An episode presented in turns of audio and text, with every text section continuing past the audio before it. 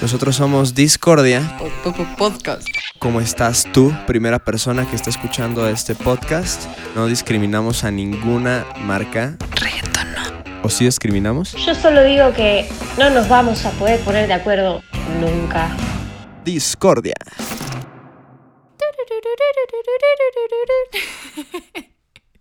No es cierto, me sale igualito, yo lo sé, yo lo sé. ¿Qué estás haciendo? Pues nada, es una de las mejores canciones de la historia del mundo mundial. ¿La de Pac-Man? ¿O cuál estás haciendo?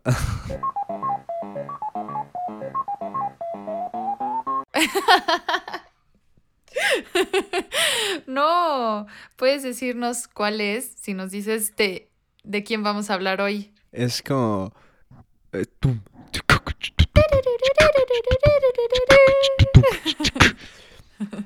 Estamos tratando de hacer África una de las mejores canciones. De los 80 sin duda arranquea en el top 10 de las mejores canciones De la vida. y de la historia. I hear the drums echoing tonight, and she hears only whispers of some quiet conversation.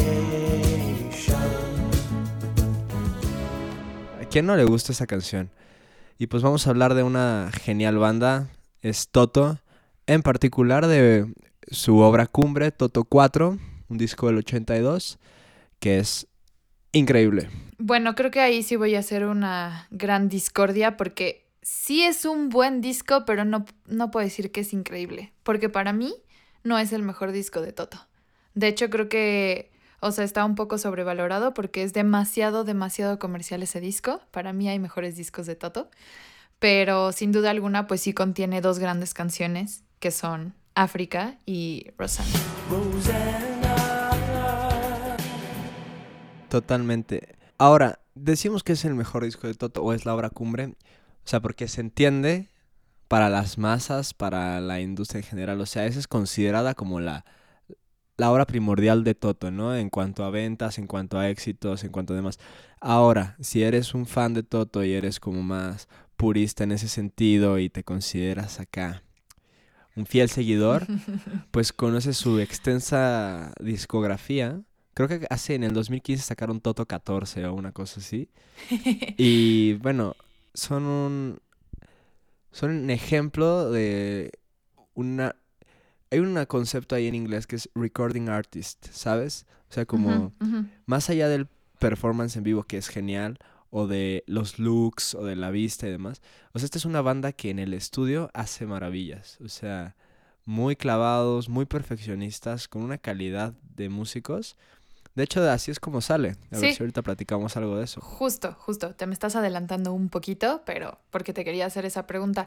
Pero sí, creo que un poco estamos aquí intentando hacer, sí, esa, pues no sé si discordia, pero discutir un poco más allá de lo que es comercial a veces de ciertos artistas. En este caso, pues sí, África este, fue su más comercial y sobre todo porque con, esto, con este disco eh, ganaron seis Grammys. O sea, aquí Toto fue como el estrellato total. Eh, el disco fue en 1982. eh, y también me pregunté, ¿desde cuándo empezaron los Grammys? Porque como que dije, bueno, 1982 ya me suena hace mucho tiempo. Y nada más como dato ahí cultural, los, la primera entrega de Grammys fue en 1959.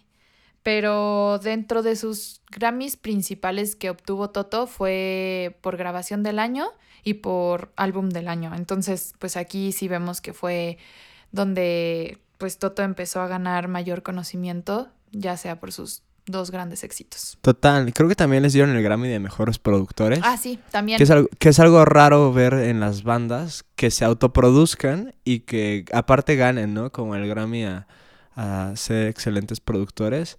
Aparte un año competidísimo, estamos hablando del 82. Creo que es año previo a Thriller, que es por lo mismo que sí pudieron ganar como eh, tantos Grammys, si no si se los hubiera llevado todos Michael Jackson, pero fue un año competidísimo en el, eh, pop. No, o sea, de hecho, Thriller también fue en 1982. No, no debe ser, no, no puede ser porque Thriller arrasó en el año que fue en los Grammys. Ahora les tenemos el dato. ¿Sabes?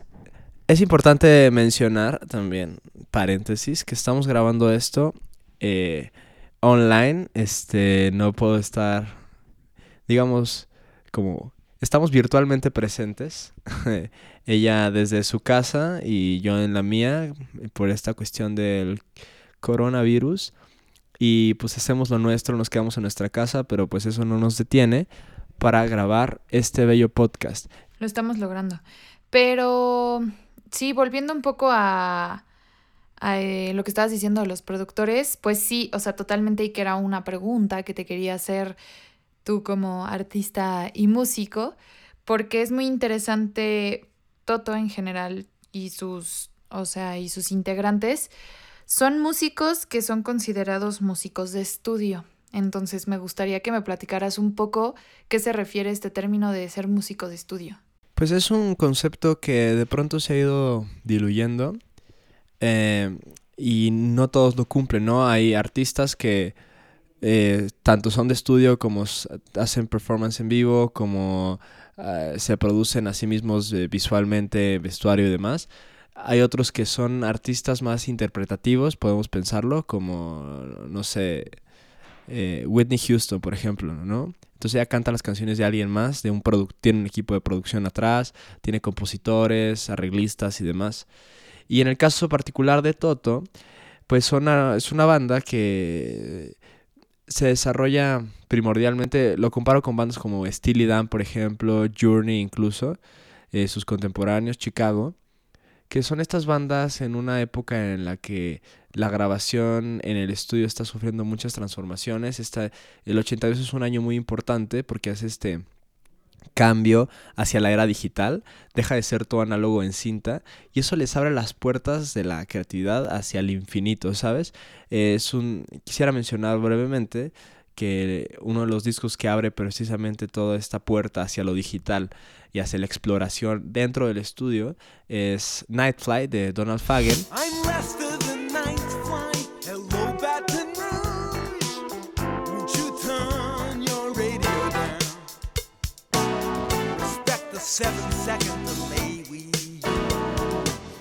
Quien fuera miembro fundador de Steely Dan, una de, yo diría, la banda de estudio por excelencia. Los que inspiraron a toda esta generación a explorar este, las posibilidades de grabar y lo que te permite el estudio, ¿qué es eso? Y es hacer overdubs que son toma sobre toma sobre toma y volverse locos. Toto es algo que hace eh, ejemplarmente. Y bueno, ya teniendo un poquito más este background y este concepto, lo quería preguntar porque especialmente dos de los integrantes que para mí son como lo mejor dentro de Toto, bueno, todos, ¿no? Pero sobre todo como por su participación como eh, artistas de estudio, como músicos de estudio. El primero es Jeff Porcaro y el segundo es Steve Lukather. Entonces, este, un poco platicando el, el background de Chef, de, de Chef, de Jeff Porcaro, este, pues él era como el baterista, el percusionista y compositor de, de Toto, quien lamentablemente murió muy joven, murió a los 38 años. De hecho, este, uno de mis álbumes favoritos de Toto es el de King, Kingdom of Desire, que es el octavo álbum de Toto. Este se lanzó en el 92 y poco tiempo del lanzamiento se murió, o sea, falleció este Jeff Porcaro este, quien después ya fue sustituido por Simon Phillips, que estuvo hasta el 2014 en Toto, pero creo que su participación dentro de la década de los 80 es súper, súper importante porque fue muy codiciado y muy respetado en la industria musical, sobre todo, te digo, en esta época, porque pues bien por ahí, o sea, hasta decían que no era como tanto una exageración, sino que este sonido que él implementó como baterista en los 80 realmente se debía a él, o sea, este, ese sonido tan peculiar. Sí, Jeff Porcaro es un caso particular, es tremendo músico de sesión, que es precisamente, esa es la característica también que define a Toto, todos músicos de sesión, eh, de universidad, súper estudiados, pues. Y Jeff Porcaro, pues sí, e inspiró a toda una generación de bateristas y músicos en general. Hablando del sonido distintivo de la batería en los ochentas, es interesante, ¿no? Por un lado, me parece que la, intención, la rítmica que, tiene Jeff Porcaro, el famosísimo shuffle, el Porcaro shuffle, que se puede apreciar claramente en el inicio de la canción eh, Roxana que están escuchando en este momento.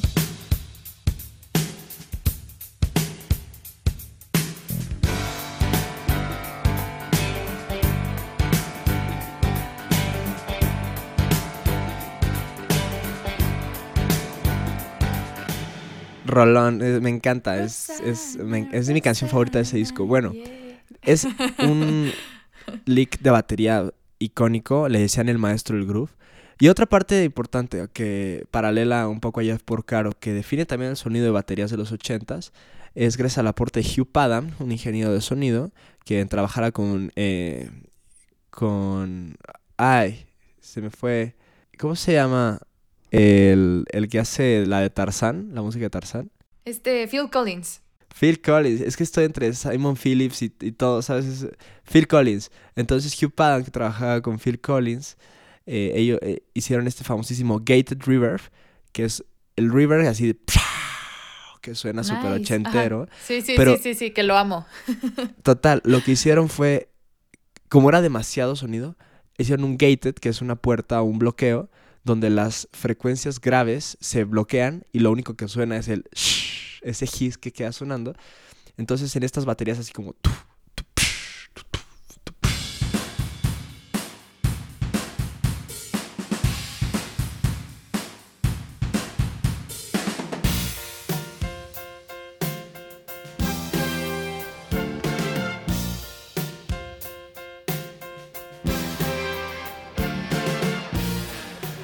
Gracias a la aportación de Hugh Padgham, más las dinámicas que generaba Jeff Porcaro, definieron por completo el sonido de, ba- de bateristas, influenciando para todos mis amigos bateristas gente súper importante como Steve Jordan, eh, incluso Greg Bisonet, que tocaría en algunas ocasiones con la banda.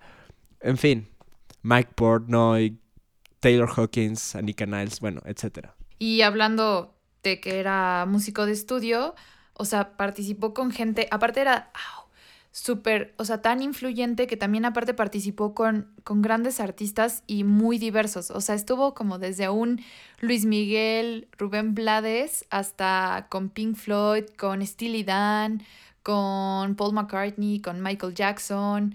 Es súper, súper interesante con todos los músicos que estuvo y todo, o sea, cómo grandes artistas lo buscaban a él por el gran sonido que él tenía. Eh, y bueno, y su prematura muerte resulta interesante. Murió a los, 38. que- a los 38 años, súper joven. Y ya a esa edad ya había grabado infinidad de música. Sí. Es bien interesante su caso porque es- dicen que murió... eh, En el jardín, ¿no? Ok.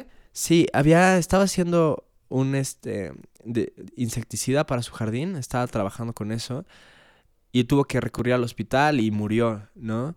Entonces al principio parecía ser como una reacción alérgica que le había afectado así como esta tragedia, ¿no? Del, del insecticida, pero bueno, Jeff Porcaro llevaba también años lidiando con problemas con las drogas, con la cocaína sobre todo, y esa fue como una segunda intuición que que estaba tan mal porque estaba en, bajo los efectos severos que había causado esta droga, pero su siempre amigo y colaborador Steve Lukather, en, su, en el- un tributo que le hicieron a Porcaro, él mencionaba pues, que él siempre tuvo problemas del corazón, eh, su padre tuvo problemas del corazón, su familia, entonces, pues que es una cuestión hereditaria que él no se había tratado y le cobró factura prematuramente. Y que bueno, fama, drogas y alcohol no ayudan mucho, pero ya que ya que mencionaste a Steve Lukather, eh, yo creo que es de, de mis guitarristas favoritos hasta la fecha. eh, ya tiene 62 añitos.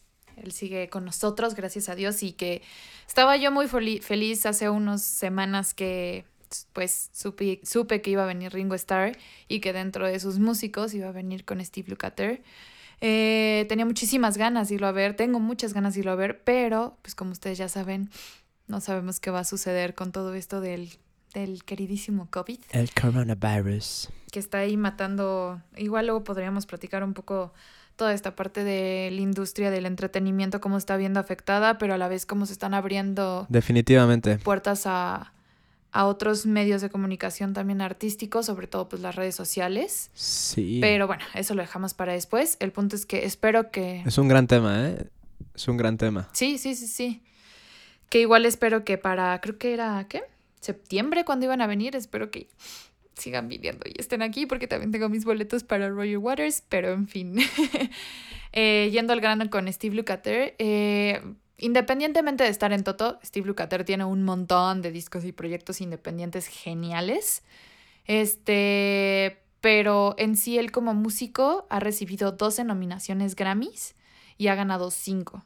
De hecho, en su tiempo, tanto en los 70 como en los 80, ha se ha sido reconocido como uno de los guitarristas de sesión más codiciados de Los Ángeles durante mucho tiempo y trabajó pues que desde con Aretha Franklin y con muchos más que ahorita pues vamos a platicar si quieres rebotamos ideas con quienes ha participado pero pues estuvo en el single de Physical de Olivia Newton.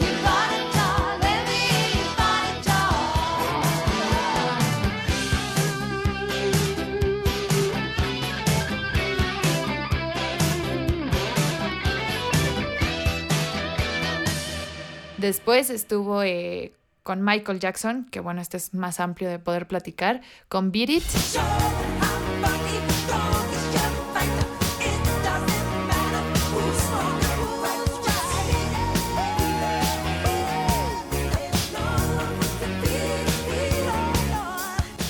Y también estuvo con Lionel Richie eh, en, sus, en el álbum de Can't Slow Down.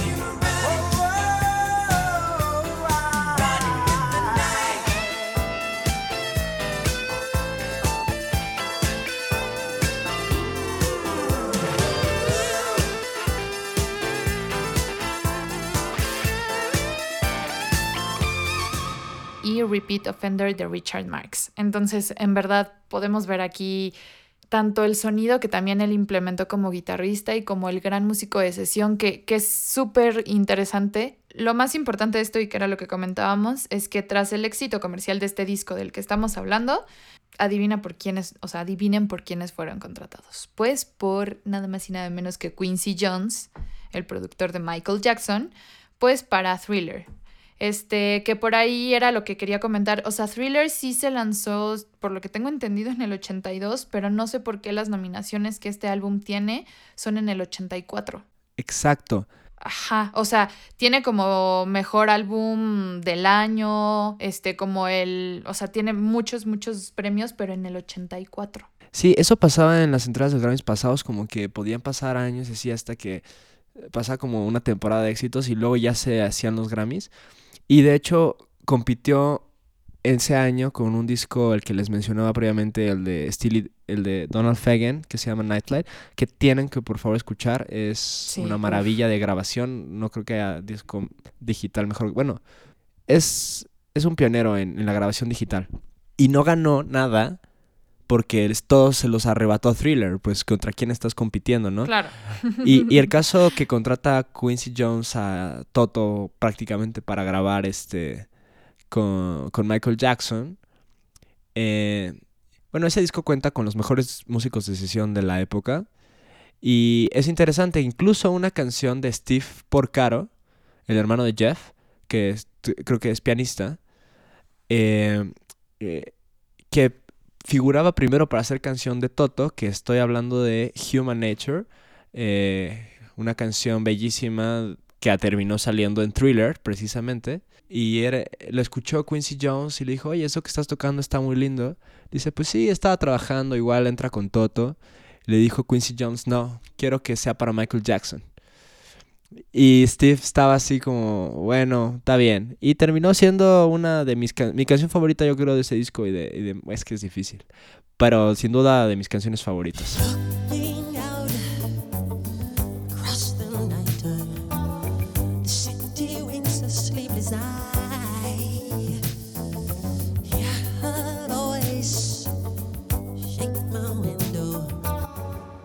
También este Steve estuvo en la de The Girl Is Mine, también de Michael Jackson, súper fresona. Con Paul McCartney. Ajá, así es.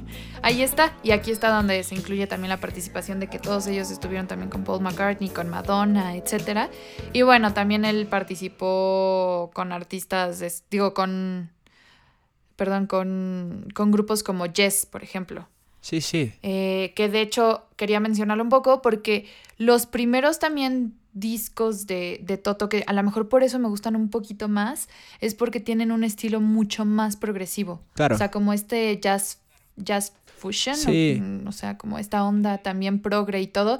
Después sale este que es súper comercial y de ahí siguen también haciendo cosas progres y también un poco ya más rockeronas, o sea, ya también se implementa más como su estilo rockerón. Sí, vienen de esta cuna de bandas como Yes, como Genesis, que es precisamente donde sale Phil Collins.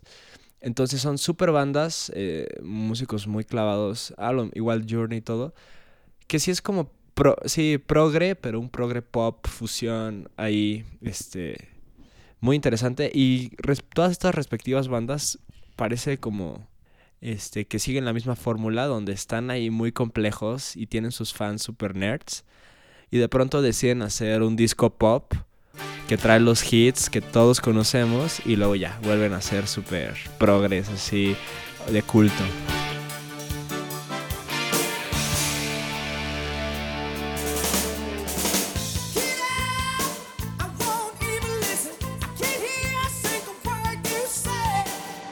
Está padre que platiquemos de esto un poco porque pese a que África es de mis canciones favoritas, o sea, de la vida, está hasta tengo una playlist que es como para cuando estoy triste y, y tengo como dentro de mis canciones que me hacen más feliz, está África. Pero en sí no es, ¿Tú eres África o Roxana eh, de canción favorita? híjole, África. O sea, Rosana me gusta mucho, pero soy más África. No, yo soy Rosana todo- all the way. O sea, mis tres faves, o sea, dentro de las comerciales, pues, para que no nos metamos en otras cosas, está Hold the Line, África y Rosana. Esas tres, ¿no? Es que Hold the Line no puedes no cantarla también. Sí, sí, sí, sí, sí, sí, sí, sí. Hold the line.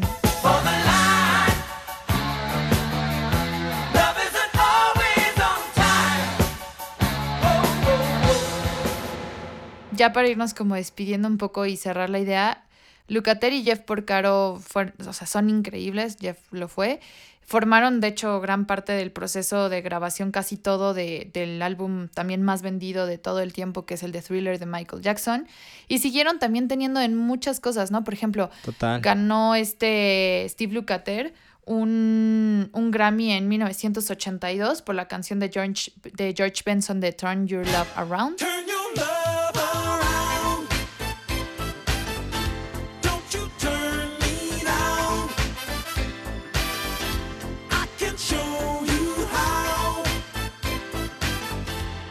Podríamos hablar infinidad de todos estos músicos. Y como dices, o sea, como conclusión cerrar, no es el mejor disco a mi parecer, es el más comercial, es un muy buen disco comercial. Este, y lo mejor de todo también es que, y es extraño, ¿no? Que sean productores, pero ya viendo el background de que ellos son músicos de sesión, como que entiendes un poco más porque son como sus propios productores, ¿no? Que eso quizá a lo mejor también puede ser un arma de doble filo como artista, porque hay muchos artistas que odian producirse a sí mismos porque son como tan meticulosos en, es que no me gusta esto, o sí me gusta esto, o tienen ciertos vicios que a veces suele complicarlo un poco más. No, la figura del productor es importantísima. Ya hablaremos. Es súper importante. Vamos a hacer, yo creo, sí, un capítulo de productores, productoras, Please. porque Shot Quincy Jones. es que es un pecado que cometen muchas bandas. Así que, ah, yo no, no sabía, o sea, no necesito productor o simplemente no saben que lo necesitan. Y somos tan viciosos, tan, o sea, estamos tan metidos en la propia burbuja del artista que necesitas una persona que te pueda ver desde afuera y te pueda ayudar. Porque es el papel, porque tampoco se trata de que el productor lo hace suyo, ¿sabes? El papel del productor es, y lo dice eh, Quincy, lo dice eh, Rick Rubin, ¿no? Este increíble productor. Mi trabajo como productor es hacer que tú, eh, sacar el mejor potencial que tiene el artista, hacer que tu producto realmente valga la pena. Sí, exacto. Y muy hum- humildemente desde esa perspectiva. Es así como yo no soy el importante acá, aunque es una pieza fundamental. Y sin duda, difícil las bandas que se autoproducen, como el caso de, de Toto. Estaba viendo un caso de Steely Dan que grabaron 64 tomas para la canción de este, Babylon Sisters. Con un coro gospel impresionante en unos estudios, creo que Capitol, ahí en Los, Ángeles. Pero 64 tomas. Es que eso es lo que pasa cuando te puedes producir tú solo. O sea, te quedas ahí clavado. Pero bueno, salen cosas como este tipo de discos. También existen un montón de covers de África, de Toto. Yo creo que de los más conocidos y también que fue una belleza haberla escuchado en vivo es la versión de Wizard, que también es muy conocida, la de Wizard de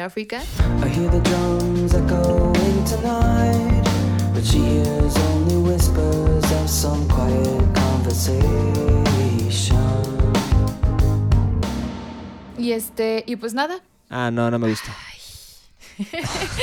ahí entra. No me, no me gusta Wizard. Está bien, está bien, cada quien en vivo suena muy cool. Eso seguro sí. Pero te- que- quería generar algo de discusión ahí. Ah, no me gusta Wizard. Banda de tetos. Claro.